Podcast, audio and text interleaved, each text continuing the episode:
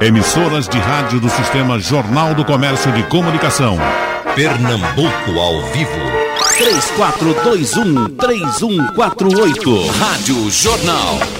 Professores, a respeito inicialmente do coronavírus, a China deu a notícia que não é tão ruim, pelo contrário, pode ser uma notícia com viés positivo. Informou hoje que uh, registrou o menor número diário de infecções pelo novo coronavírus desde o início de janeiro. Então, pode ser o início de um controle da doença na China. Porém, nós temos um avanço significativo ainda na Itália a Alemanha também apresentando números bastante é, robustos, do ponto de vista negativo, no caso de infecções do coronavírus. E são países que mantêm uma relação de fluxo turístico ou de negócios com o Brasil muito forte, né? principalmente a Itália. Uh, nós temos inclusive colônias italianas aqui no sudeste, no sul do país, bastante importantes. Por isso que temos, inclusive, um índice maior de infecção no sudeste, especificamente no estado de São Paulo. Mas o coronavírus está se aproximando, né, professor Sandro? Nós tivemos um caso registrado fim de semana na Bahia, já temos um caso registrado em Alagoas e são 25 casos confirmados de contaminação do coronavírus no Brasil, inclusive já com transmissão interna. Para completar esse cenário, que mexe com os mercados internacionais, nós temos aí, no final de semana, eclodindo uma guerra de preços do petróleo. Enfim, começando pelo senhor professor Sandro Prado e informando também já que hoje a Bolsa Brasileira simplesmente despencou, caiu mais de 10%. Eu vou dar uma olhadinha agora. Uh, veja só, o, agora estamos a 88.178 pontos na Bovespa, coisa que quarta-feira tínhamos 107. E vocês lembram muito bem o quanto comemoramos quando a, a, Bolsa superou os 100 mil pontos, a marca dos 100 mil pontos. E agora estamos a 88. Nesse caso, o pregão foi interrompido, foi acionado o Circuit Breaker, que é um mecanismo disparado pela Bolsa para interromper o pregão sempre que ocorrem é, alterações bruscas e atípicas no mercado de ações. Então a Bolsa está suspensa neste momento. E o dólar se aproxima agora para a casa dos R$ 4,80. R$ 4,80. Professor Sandro Prado. É, bom dia, Wagner. Bom dia, Divulgar. Bom dia, Rafael. É, realmente é um momento extremamente tenso. Né? A gente está agora participando de um debate num momento onde as economias do mundo estão bastante preocupadas. Né? E o Brasil principalmente. Mas o, o vírus, né, coronavírus, ele inicia em dezembro, né, na China, esse epicentro, numa região industrial, onde tem cerca de 11 milhões de habitantes. Para a gente ter uma ideia, são duas vezes a região metropolitana do Recife, aproximadamente. E foi um pouco ocultado pelo governo chinês inicialmente, mas como é uma região industrial, ele começou a ter efeitos que o mundo todo começou a perceber né? E esses efeitos começaram a se espalhar pelas economias de todo o mundo, né? Principalmente porque a China hoje ela é o, a locomotiva do crescimento mundial. A gente, o ano de 2019, já ficou bastante preocupado porque a China teve o pior crescimento dos últimos 29 anos crescendo a taxa de 6,1%. Uhum. E a expectativa com todo esse cenário, né, e vejam que as expectativas normalmente elas são otimistas. A gente tem que tirar até às vezes um pouco do otimismo do mercado para colocar dados com mais realidades. Mas hoje a expectativa é de um crescimento de 4,9 e o que, que isso implica diretamente na economia brasileira? É porque nós somos um grande exportador de commodities para a China, que é, são os insumos, a matéria-prima para a produção. Hoje, cerca de 75% de toda exportação brasileira para a China são apenas três produtos, que é o minério de ferro, né, que a gente exporta bastante para a China e é ligado diretamente à produção industrial então, a partir do momento que a China deixa de crescer, o minério de ferro também é comprado em menor quantidade. É o petróleo bruto, né? Nós somos um dos grandes produtores mundiais de petróleo, mas a gente não refina a maioria desse petróleo no Brasil e vendemos enquanto matéria-prima. E é a soja. Né? Nós somos também um grande exportador de soja para a China. Então, todos esses produtos, devido à redução de pessoas indo a restaurantes, devido à redução drástica da compra de automóveis na China, está afetando diretamente a economia brasileira. Fora que, a partir desse desarranjo, há, já, já havia né, o governo apontado principalmente o ministro Paulo Guedes, numa fala dele em janeiro e depois uma fala recente, ele indicava que o governo flexibilizaria e deixaria a desvalorização da moeda nacional. E hoje a moeda nacional está extremamente desvalorizada, fazendo com que as nossas exportações também estejam baratas. E mesmo reduzindo o preço das nossas exportações, a gente teve uma queda abrupta nas exportações. Então, Wagner, para a gente só se posicionar, né? Nós não estamos com bom desempenho na produção para exportação e não estamos com bom desempenho para o mercado interno. As famílias diminuíram o consumo, né? A gente sabe que há um aperto muito forte principalmente com não reajuste acima da inflação do salário mínimo. A gente teve agora um aumento da contribuição do INSS. Novamente, o governo não reajustou a tabela de imposto de renda, fazendo com que aumente os tributos e tire dinheiro da população.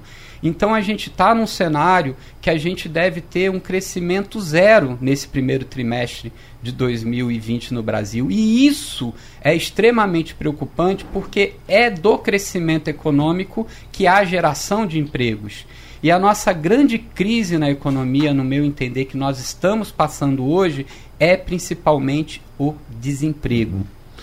Essa previsão de crescimento zero, professor Edgar Leonardo, que o professor Sandro Prado acaba de fazer para o primeiro trimestre, me parece, eu quero saber a sua opinião, evidentemente, me parece até otimista. Porque o cenário não é nada bom. É, é difícil a gente prever exatamente quanto vai ser crescimento, até porque a gente não tem ideia do que vai se desenvolver nesse cenário. Né? E a gente conversava poucos minutos antes da gente abrir o programa, exatamente que quando a gente veio aqui final do ano, as previsões eram muito otimistas. Sim. Né? É. Então a gente tem que lembrar que no mercado surgem né, esses fenômenos que a gente não tem como prever e que podem influenciar positiva ou negativamente. Você também estava comentando aqui, eu estava mostrando um gráfico, né? E aí a gente estava falando, por exemplo, que a China começa a demonstrar, e a gente percebe isso no gráfico, né? A gente tem lá no site oficial da, da que está acompanhando isso internacionalmente, a gente tem o gráfico que mostra a, a, a propagação do coronavírus, por exemplo, na China e no resto do mundo. Se a gente observar o mapa que aponta a dinâmica do comportamento da difusão da doença na China, a gente vê que ele encontrou já uma estabilidade. Ele está alto, mas ele se mantém estável. Uhum. No mundo, a gente ainda está numa taxa de crescimento. Se a gente começar, por exemplo, num espaço curto ou médio de tempo, a gente começar a ter uma taxa de crescimento menor dessa contaminação no mundo, certamente o cenário internacional melhora. Porque certamente a gente vai começar a é, permitir que as pessoas viajem com maior tranquilidade, que a gente comece a transitar mercadoria com maior tranquilidade, porque hoje a gente tem um problema, por exemplo, nos portos. Né? A gente tem uns portos com dificuldade para aceitar navios que chegam, por exemplo, de países como Irã, como uhum. China, né? E esses navios têm dificuldade, por exemplo, para recolher container. Então, tudo isso vai engarrafando toda a logística internacional. Isso puxa o freio de, não, o freio de mão da dinâmica da economia. Mas fica difícil a gente entender, porque também, por outro lado, pode acontecer o contrário. Pode ser que, embora na China, que é um país que, por suas características políticas, eles têm condições de fazer bloqueios, limitar a população de se deslocar e etc., com uma facilidade diferente de países democráticos. E aí vem o problema, que é a velocidade de propagação dessa doença. A gente estava aqui conversando, quando a gente foi informado que vinha para cá, ah, preparei uma planilhazinha e eu comentava aqui onde eu digo, vou colocar aqui para ver a taxa de letalidade. E eu comecei a mapear. E nós estávamos em, em 11, fomos para 13, fomos para uhum. 15, fomos para 18. Hoje, a última notícia, antes de vir para cá, é que estamos com 25 que já estão comprovadamente contaminados. contaminados. Uhum. Então, se a gente no mundo continuar com a taxa de contaminação que se eleva da forma que está se elevando, a gente vai ter ainda mais problemas. Então a gente pode ter até uma retração. Eu não quero ser o profeta do apocalipse de forma nenhuma, porque acho que esse não é o nosso papel. Mas a gente tem que estar atento ao que isso pode acontecer. Né? Por isso que é tão importante que a gente, de fato, adote as medidas que estão sendo adotadas em todo o mundo, que a gente consiga estabelecer um controle, porque efetivamente somos os três aqui economistas, efetivamente não sou da área de saúde, mas eu fui fazer uma pequena comparação e eu peguei aqui com números do, é, é, do site oficial, tá certo? E no site oficial a gente tem, por exemplo, se a gente olhar China, a gente tem uma taxa de letalidade de 3,86, 3,9. Né? Se a gente for olhar no mundo. Por cento, 3,89%. A taxa de letalidade é uma relação entre os mortos em relação aos infectados. Né? Não é a taxa de mortalidade que é em relação à população como um todo. Uhum. Então, e essa taxa, se você for observar ela, destrinchar ela, você vai ver que pessoas acima de 80 anos já têm uma taxa mais elevada e etc. É tanto que na faixa de até 49 anos, o índice de letalidade fica em torno de 1%, não é isso? Isso. Esse índice médio sobe quando você inclui aí, evidentemente, todas as faixas etárias da população. Exatamente. Que no se... caso de acima de 80, passa 15%, dos 15%, não é isso? Exatamente, passa de 15%. Se a gente for dar uma observada nessa taxa de letalidade para pessoas até 59 anos, a gente vai ver que ela fica menos de meio por cento. Uhum. E eu fui comparar isso com alguns sites, todos eles oficiais, que mostravam taxa de letalidade de outras doenças, como por exemplo a SARS, né, que tinha 10% de taxa de letalidade. Muito a, alta, inclusive. Muito né? alta. A dengue, que nós convivemos com ela aqui, de 10% a 30%. Uhum. Né? Inclusive, um site fazia uma menção dessa variação depender muito porque muitas pessoas não reportavam. Febre amarela, 31%. A síndrome respiratória do Oriente, 30%. Ou seja, na verdade, eu não quero ser o profeta do apocalipse de forma nenhuma, até porque a gente já convive com outras viroses que têm uma taxa de letalidade, inclusive superior. Então as pessoas não precisam se apavorar tanto. Mas o que preocupa é a taxa de evolução, a velocidade com como a contaminação ocorre. E aí isso causa um susto no mercado. Porque aí a bolsa cai, mas a bolsa cai por quê? Porque a bolsa precifica hoje um evento futuro. Ela diz: olha, se a gente não está conseguindo mover mercadoria, seja insumo, itens para consumo, talvez eu precise fechar uma fábrica, porque vai faltar um insumo, vai faltar uma peça. Uhum. Se eu isso acontecer, aquela fábrica não produz, o que acontece com as ações dela? Caem. Mas se as ações dela caem, isso contamina o ambiente.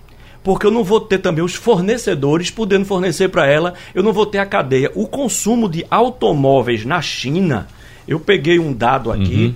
que é impressionante. O consumo de automóveis na China caiu 60%. Perdão, 92%. 92%. 92%. Isso uhum. foi um sem óculos para ver gráfico, né? A gente tem aqui, olha, 92% uma Associação Chinesa de Carros de Passageiros, 92% na queda de venda de automóveis na China. Isso faz com que tenha um impacto incrível em toda a cadeia produtiva. E aí é natural que as bolsas caiam. Né? Uhum. E aí a gente tem esse susto na economia internacional, porque a gente fica muito olhando em casa quando dá no telejornal as notícias e elas são basicamente dólar, bolsa de valores, dólar, bolsa de valores, PIB. Né? É nisso que o, o ouvinte da gente se concentra. Então, prever é muito difícil porque a gente pode ter um evento muito pior ou pode ter um evento muito melhor. O que a gente precisa fazer é efetivamente continuar trabalhando na direção de minimizar os impactos negativos, compreendendo que eles podem vir e que isso é um fenômeno mundial. Por exemplo, o dólar está se valorizando Embora o real seja a moeda que mais perde em relação ao dólar, mas a valorização do dólar é global, ela está acontecendo porque o dólar está se valorizando. O que a gente tem aqui no país é uma combinação de elementos. A gente tem uma taxa de juros que não existia historicamente no Brasil. Isso já faz com que haja uma fuga dos investidores e eles fazem aquilo que a gente chama de carry trade, ou seja, eles pegavam dinheiro emprestado em outros países, traziam para o Brasil, chegavam no Brasil e investiam porque a taxa de juros era muito alta. Na hora que a taxa de juros da gente ela começa a se igualar aos níveis internacionais e o nível de confiança em nossa economia não acompanha, esses recursos saem. Obviamente. E aí isso faz com que as bolsas já naturalmente caiam, com que o dólar se valorize, porque a gente está fazendo esse processo inverso. É. Agora, fora isso, a gente tem um fenômeno internacional de valorização do próprio dólar e, como meu amigo colocou aqui no início, a gente tem uma redução das exportações. Reduziu as exportações, entra menos dólar aqui. Então, tudo isso combina para o dólar se valorizar frente ao pobrezinho do real. Uhum. Associado a outras duas questões. A gente tem a questão da confiança. O dólar tem confiança. É. E as pessoas, no momento de desconfiança na economia, a economia precisa de, de certeza e a gente está num ambiente de extrema incerteza. No ambiente de incerteza, elas correm para uma moeda forte de aceitação internacional, dólar e ouro, que tem se valorizado. A gente está atingindo os patamares de 2012 com o ouro. Rafael Ramos, o que é que o comércio diz desse cenário? Acho que meus amigos aqui já falaram hum. quase tudo, né? Uhum. Mas assim, é, de fato é um, uma situação extremamente incerta. E aí a gente tem, tem estudos que dizem que o epicentro ele é responsável por em torno de 40% do PIB chinês. O PIB chinês em torno de 14 trilhões de dólares hoje. Então você vê como o impacto ele é considerável. E puxando para o que o professor Sandro falou inicialmente em relação às exportações, a gente tem duas crises. Não só a crise de demanda em relação às nossas vendas, mas também a crise de oferta em relação às nossas compras.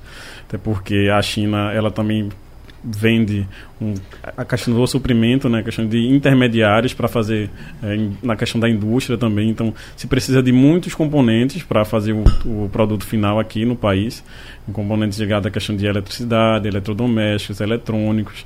Então, a gente importa muita coisa da China. Então, isso começa a desacelerar desacelerando também vai ter impactos significativos aqui até para a própria indústria, não só para o setor de comércio. Já há impacto visível, Rafael? Olha, se a gente pega a, as exportações e importações, a gente já vê uma redução em torno de milhões uhum. é, quando faz a relação Brasil-China. É, provavelmente aqui em Pernambuco também já tem, já tem essa, esses impactos. Wagner, se a gente pegar em 2019, foi uma redução de 8 bilhões no, no comércio Brasil-China. 8 bilhões só por conta da questão da, da guerra comercial entre é, China e Estados Unidos. Aí se você pega um, um componente que ainda é mais grave do que isso, como é o coronavírus, que de fato paralisa todo o país, é provável que a gente ainda tenha uma redução muito mais significativa na relação entre do comércio Brasil China. Uhum. Então a gente já vê, se a gente já verifica nos dois primeiros meses, é reduções, não são reduções drásticas, mas são reduções já indicando que vai existir uma, uma redução mais significativa é, mais à frente. Então, se você pega 2019 com 8 bi em uma situação que não era tão significativa assim, que era uma relação de crise entre dois grandes países, imagina uma relação que faz com que de fato a China se paralise. Você pega China, Estados Unidos, Alemanha e Japão, é em torno de um terço do comércio internacional. Então, são países que hoje se encontram com uma taxa de infectados alta, até mesmo nos Estados Unidos.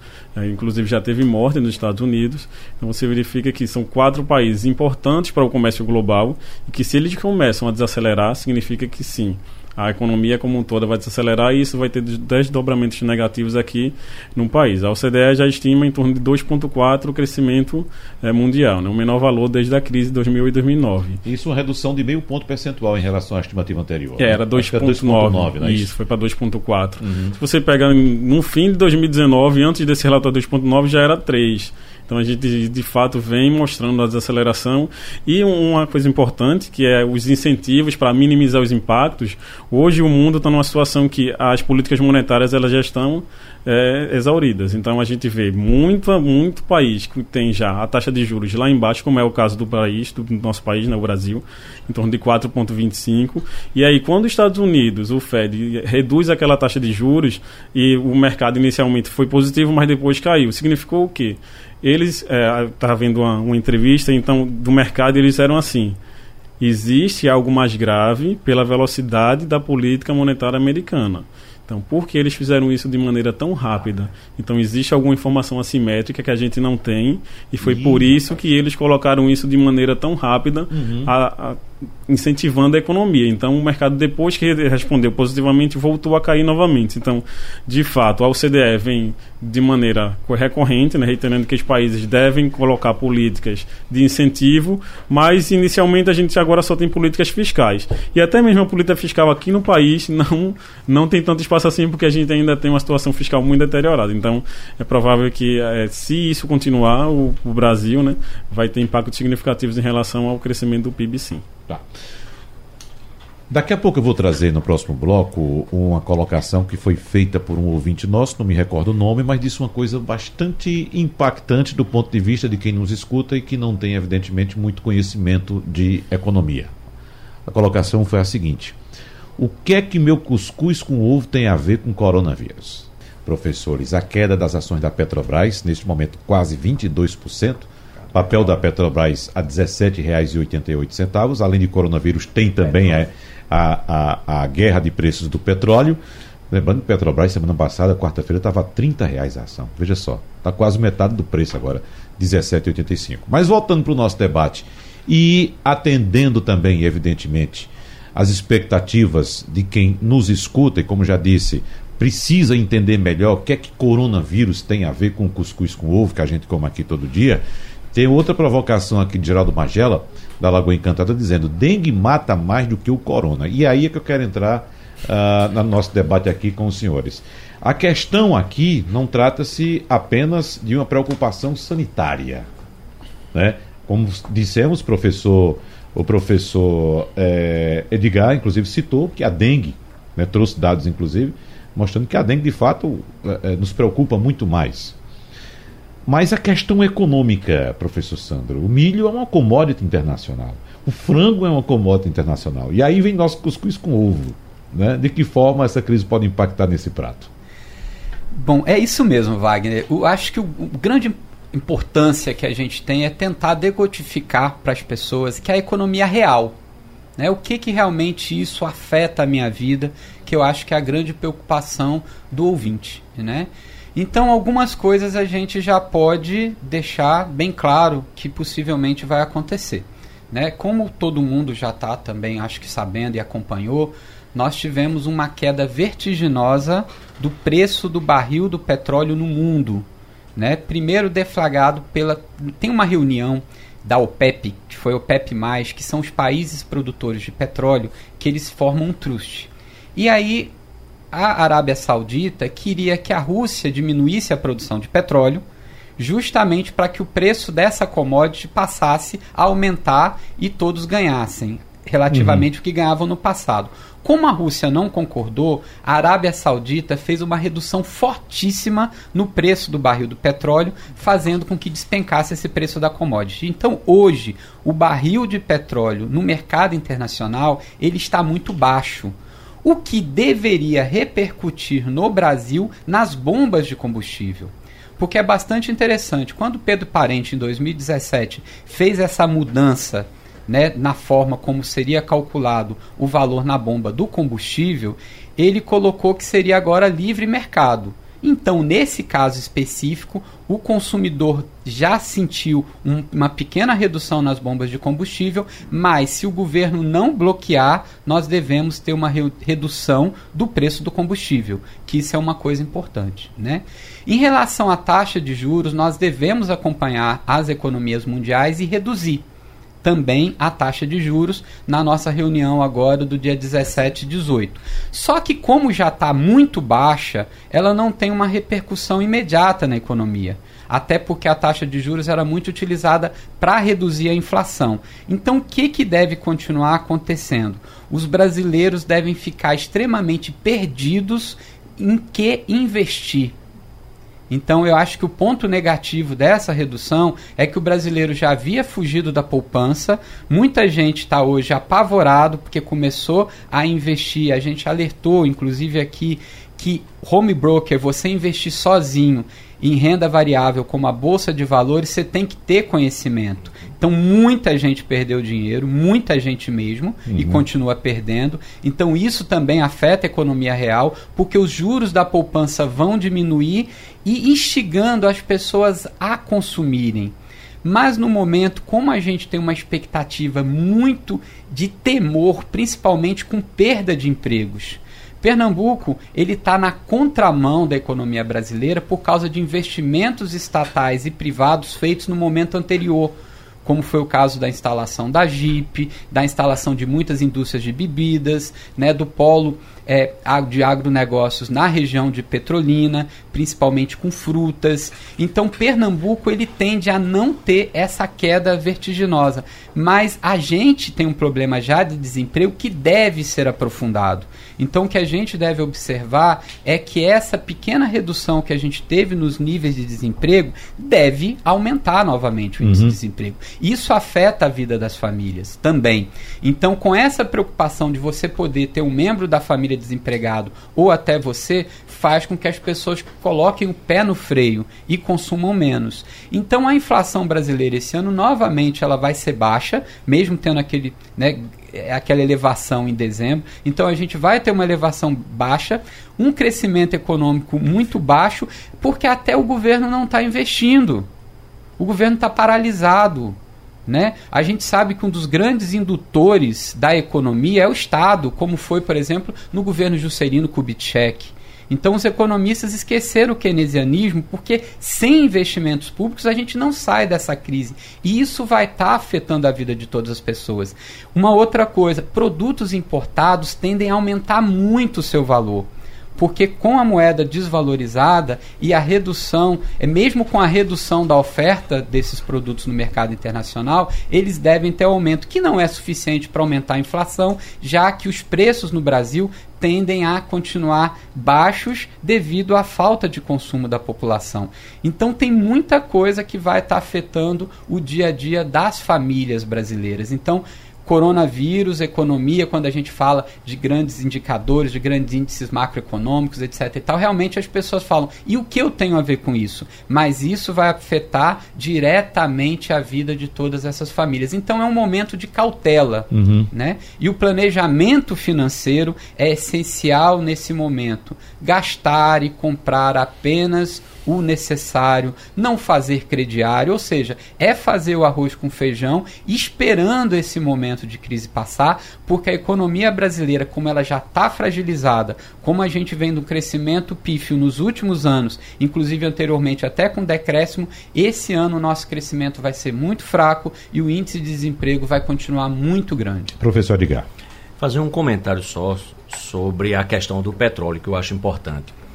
É, a gente vem tentando no Brasil adotar uma, um acompanhamento do preço internacional do petróleo na bomba.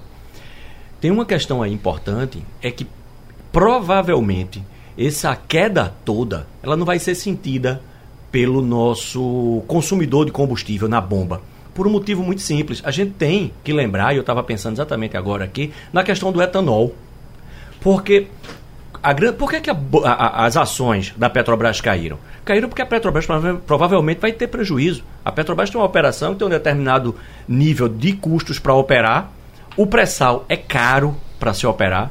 Na hora que o preço do petróleo cai, isso pode inviabilizar algumas operações da Petrobras. E se a gente transfere completamente para a bomba, embora pode, possa parecer a princípio para o nosso consumidor final, de combustível, que isso é muito interessante, porque vai baixar bastante o preço da gasolina ou do diesel na ponta, mas a gente, por outro lado, a gente tem o, todo o complexo do etanol.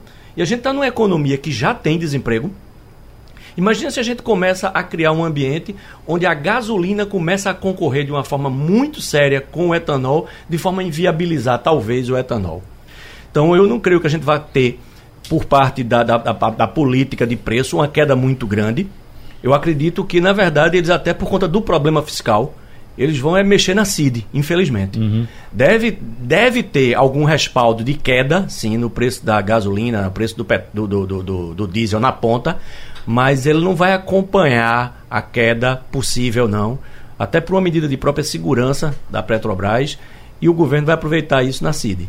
Já uhum. por medo de não conseguir proteger o setor do etanol. Rafael, popularizando o nosso, nosso discurso aqui, uh, o que é que vai acontecer com aquela mocinha que pretende comprar uns dois metros de chita para fazer um vestido para brincar o São João.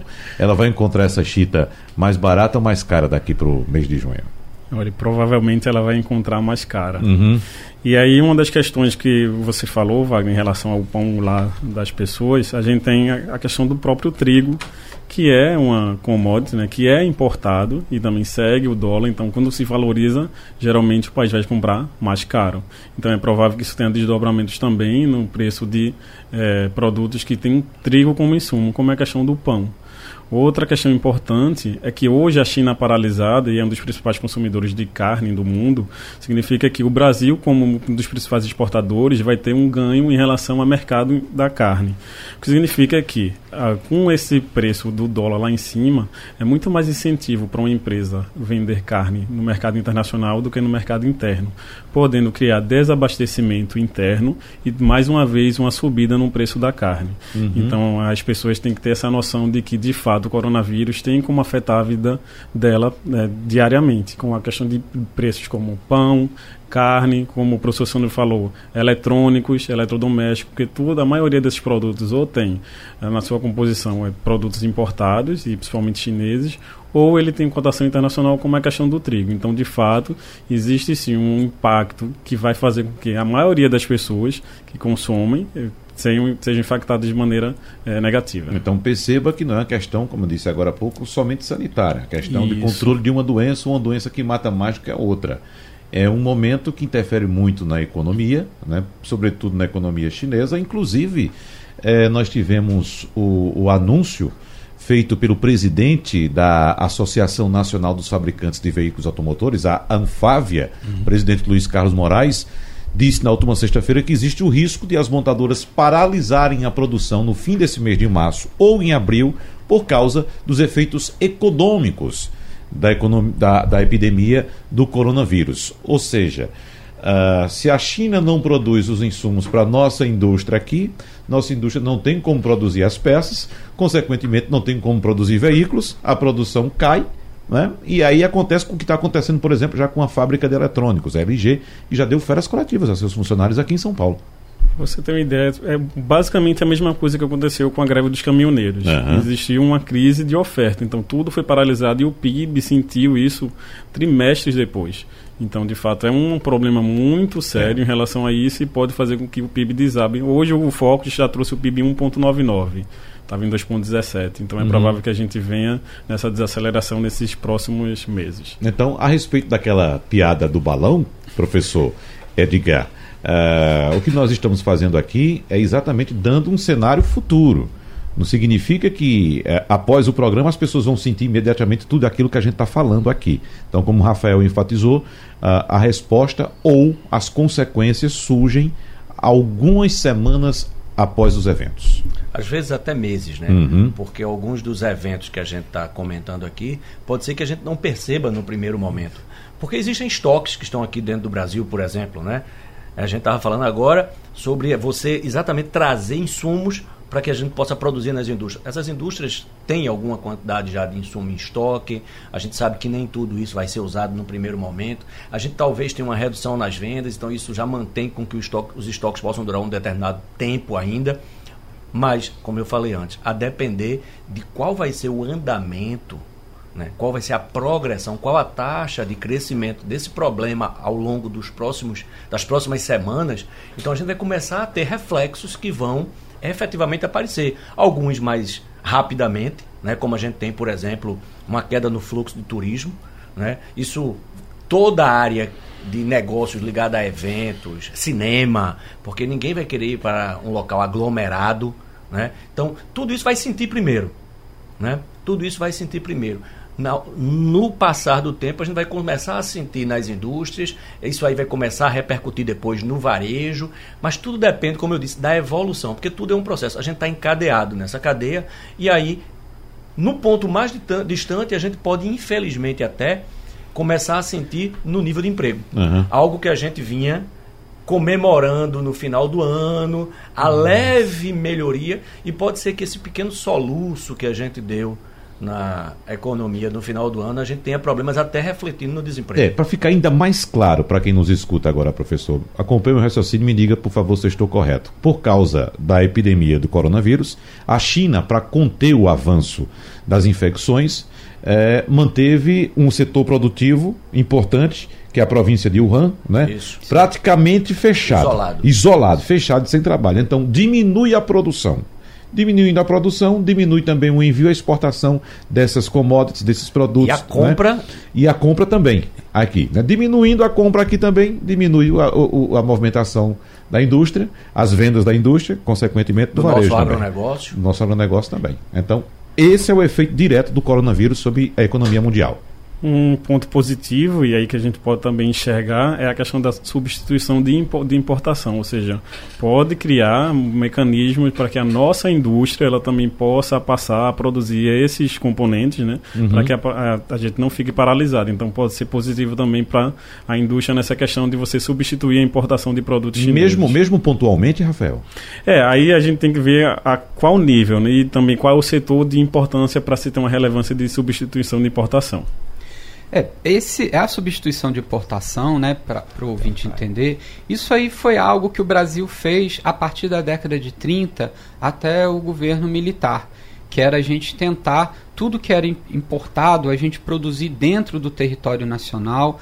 Foi é formulado pela CEPAL, né, que tem Celso Furtado como um dos grandes representantes, que é um paraibano meio pernambucano, né?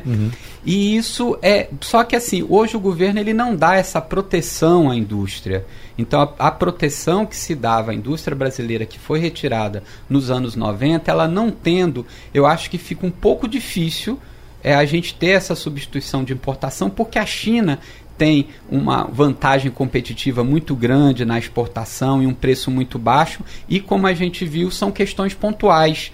A China vai retomar essa produção, então eu acho um pouco complexo a gente realmente poder ter aí esse momento da substituição de importação. Né? E um, um detalhe aqui em Pernambuco, né, aproveitando o que Edgar falou, é que nós temos um grande fluxo de receptivo internacional, ou seja, de turistas que vêm para cá. Então isso afeta também diretamente o dia a dia das pessoas, porque esses turistas que viriam para Porto de Galinhas, para Olinda, para Recife e outros destinos turísticos pernambucanos, eles devem reduzir. Né, principalmente os europeus, porque a gente sabe que a maioria dos infectados, como de Alagoas, como de outros lugares, são pessoas que viajaram para a Itália, aonde o, o- a propagação do vírus agora está muito forte. Inclusive até o Papa no domingo, ao invés de fazer aquela missa campal que ele está acostumado, ele fez através de um telão, ou seja, para as pessoas não se aglomerarem. Então também a gente vai sentir redução no emprego, no, no fluxo turístico aqui. E espero que isso não demore muito, porque em agosto, com as férias europeias, a gente tem um grande fluxo turístico. E também nós temos muito turistas de negócios chineses que vêm para o Brasil fazer negócios e essas viagens diminuíram muito. Então, esse impacto futuro vai ser sentido como bem dito. Só que a economia brasileira já está muito ruim no presente. E todos esses índices, como um baixo crescimento, eles não são derivados ainda do coronavírus. Então, todos esses impactos do coronavírus a gente vai sentir muito mais forte no segundo semestre. E o meu temor é que o Ministério da Economia ele não tem sido ágil em tomar medidas efetivas para a redução dos impactos do coronavírus no Brasil. Inclusive, a presidência da República traz uma grande crise política. E tudo que for precisar de aprovação do Congresso ainda vai ter que ser negociado muito mais a miúde por causa desse descompasso entre o Poder Executivo e o Poder Legislativo no Brasil. Aqui pelo painel interativo tem uma pergunta de Argos de Rio Doce. Ele quer saber se agora é uma boa hora para comprar ações na Bolsa, Petrobras, por exemplo. Argos, como você ouviu agora, antes da gente voltar para o debate, esse é o assunto nosso de amanhã. Vamos conversar amanhã com investidores. A gente vai tocar muito nesse assunto, se é hora de comprar, ah, se já passou a hora de vender, enfim. Vamos deixar para discutir isso amanhã, certo? Aqui tem Luciano de Cavaleiro eh, provocando o seguinte: por que vocês se preocupam tanto com Deus, mercado? Esse liberalismo está falido. Ah, e agora vocês encontram a narrativa para salvar o capitalismo? Bom, a gente se preocupa com o mercado porque eu, pelo menos, acredito que o mercado somos todos nós. Mercado não é somente quem opera na Bolsa de Valores. Mercado é quem vai no mercadinho comprar, por exemplo, um pacote de cuscuz, um quilo de feijão, enfim. Isso também é mercado. Professor Edgar. É, é o seu comentário está corretíssimo. Né? Inclusive, em outras opções, uhum. vai ter um mercado, só que um mercado controlado. Isso. Simplesmente isso. É. Um mercado onde as opções elas não são individuais, elas são opções coletivas. Uhum. A discussão se isso é melhor ou pior, aí é uma questão de, de cada um. O que a gente ia comentar naquela hora, rapidamente aqui, porque a gente sabe do tempo, é que talvez novamente a gente vai ter o mercado interno como uma grande saída. Né? Porque essa ideia da substituição de importações, claro, a gente até comentou aqui, em momentos de crise, alguém chora e alguém vende lenço. Efetivamente, algumas empresas que concorrem com empresas chinesas vão encontrar oportunidades de negócio, né? Para se apropriando dessas oportunidades, poder fornecer para clientes que ela estava fora, porque o chinês vinha com preço muito bom, porque o chinês concorria muito forte. Vai ser o momento para isso e alguns vão conseguir se apropriar. É impossível que a gente consiga fazer isso no curto prazo para tudo que a gente vai precisar. Mas efetivamente o Brasil tem um mercado muito grande. E esse mercado muito grande certamente a gente vai gerar consumo aqui. É por isso que provavelmente eles vão baixar a taxa de juros também na próxima reunião e a gente vai tentar incentivar o consumo de alguma uhum. forma, porque isso é o que vai restar agora no momento, já que é, outras medidas fiscais, provavelmente a gente não vai ter time e nem tem sinalização para isso. Mas eu repito, a gente precisa continuar com as reformas, a gente precisa continuar caminhando com a economia para que a gente possa efetivamente sinalizar positivamente, independente de problema de coronavírus ou não, o dever de casa da economia brasileira tem que ser feito. A substituição de importações por produção interna não pode gerar uma pressão inflacionária, professor? Oh, a gente estava conversando exatamente isso aqui. Pode até ter uma pequena pressão, mas a gente sabe que quando a gente tiver, por exemplo, o petróleo baixando, isso leva para baixo. Né? A gente uhum. tem uma dinâmica que está muito baixa na economia, isso certamente favorece uma inflação mais baixa.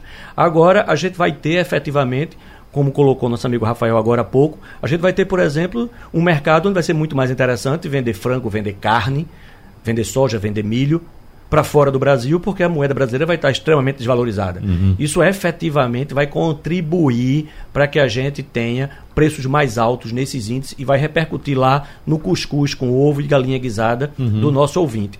Mas na média, porque a gente tem que lembrar que às vezes a gente comenta que a taxa de inflação baixou e na ponta a gente não sente. Mas por quê? Porque efetivamente a taxa de inflação é uma medida global que analisa toda a economia.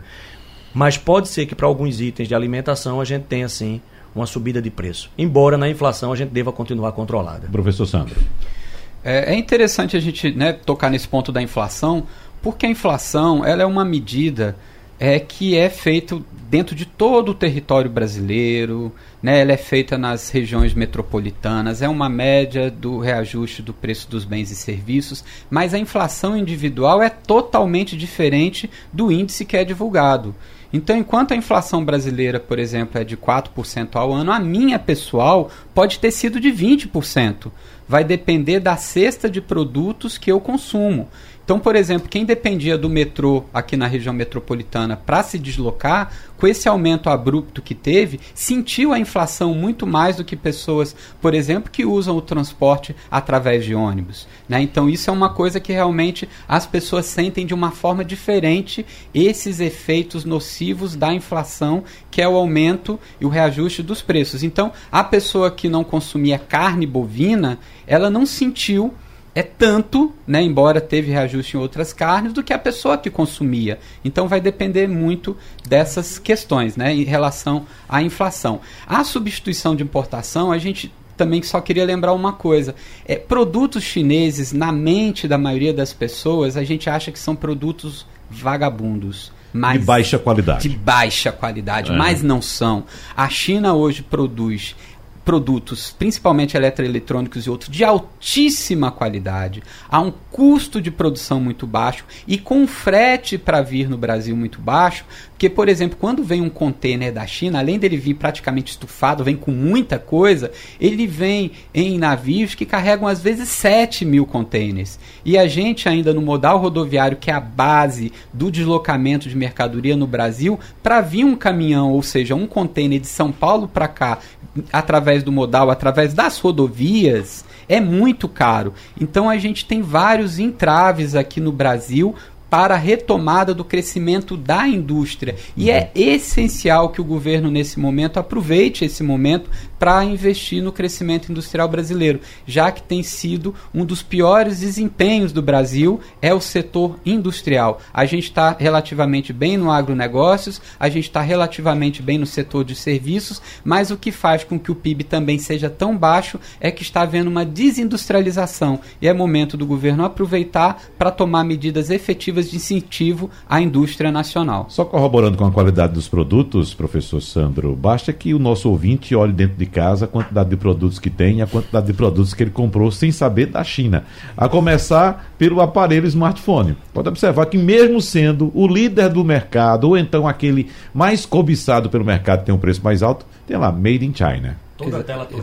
É, exa- e mesmo assim, os produtos que são fabricados aqui no Brasil, montados aqui no Brasil, podem conter vários componentes que são produzidos na China. Que foi o caso que você citou da fábrica da LG em Taubaté, no Sim. estado de São Paulo, que deu 10 dias de férias coletiva para os funcionários, justamente porque os componentes eletrônicos do celular fabricado pela LG no Brasil são chineses. Então, às vezes, a gente olha, por exemplo, um televisor LG, um celular da LG, e acha, não, é nacional. Não, ele é nacional, mas com a maioria dos componentes chineses. Rafael, para a gente encerrar. Uma das coisas que o professor Edgar falou, e é importante também, sobre o nosso eh, mercado consumidor, hoje eu li que o governo já pensa em mais uma vez utilizar o FGTS para tentar aquecer a demanda. Então, a gente vê que, de fato, o nosso mercado consumidor vai ser um dos caminhos para que o governo ele, eh, minimize os efeitos do coronavírus. Não, sem dúvida.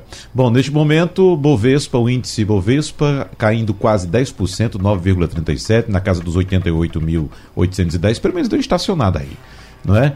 Petrobras também deu estacionada, mas muito baixo, queda de 23,35%, os papéis sendo negociados a R$ 17,50. Dia bastante nervoso, turbulento no mercado financeiro global, não é isso? Professores Sandro Prado, Edgar Leonardo e Rafael Ramos, muito obrigado. Vamos acompanhar o restante desse dia e, evidentemente, a gente vai conversando durante os próximos dias, de acordo com a- as informações que forem surgindo. Muito obrigado. Sugestão ou comentário sobre o programa que você acaba de ouvir, envie para o e-mail ouvinte@radiojornal.com.br ou para o endereço Rua do Lima 250, Santo Amaro, Recife, Pernambuco.